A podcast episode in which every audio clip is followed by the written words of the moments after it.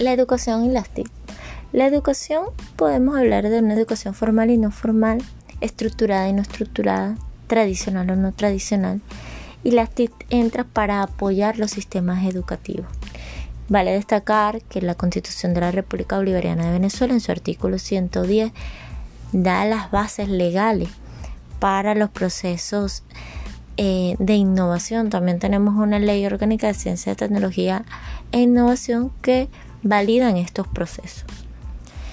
Y así innumerables leyes que de una u otra manera propician el desarrollo de la tecnología de la información y la comunicación. Sin embargo, nuestros docentes no estamos preparados para el uso de las TIC como única forma de educación.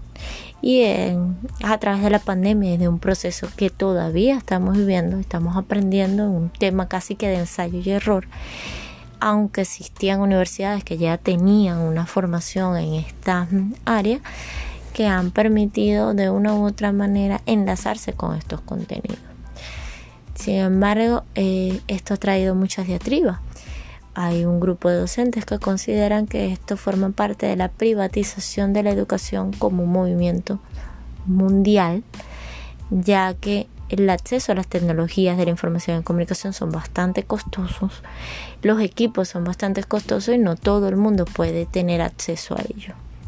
A esta realidad no escapa Venezuela y ni escapan nuestros docentes que la mayoría se han tenido que enfrentar a un mundo completamente nuevo.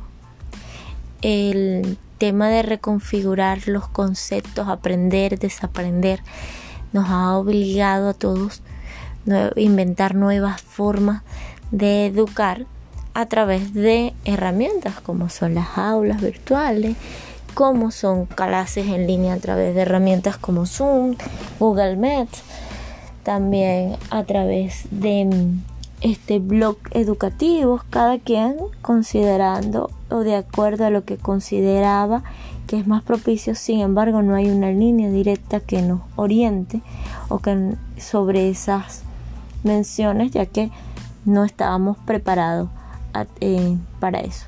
Actualmente hemos creado nuevos mecanismos y estamos alfabetizándonos tecnológicamente para poder crear líneas dependiendo de la ubicación geográfica, espacial y de las materias, lo que sea más beneficioso para poder educar a nuestros estudiantes.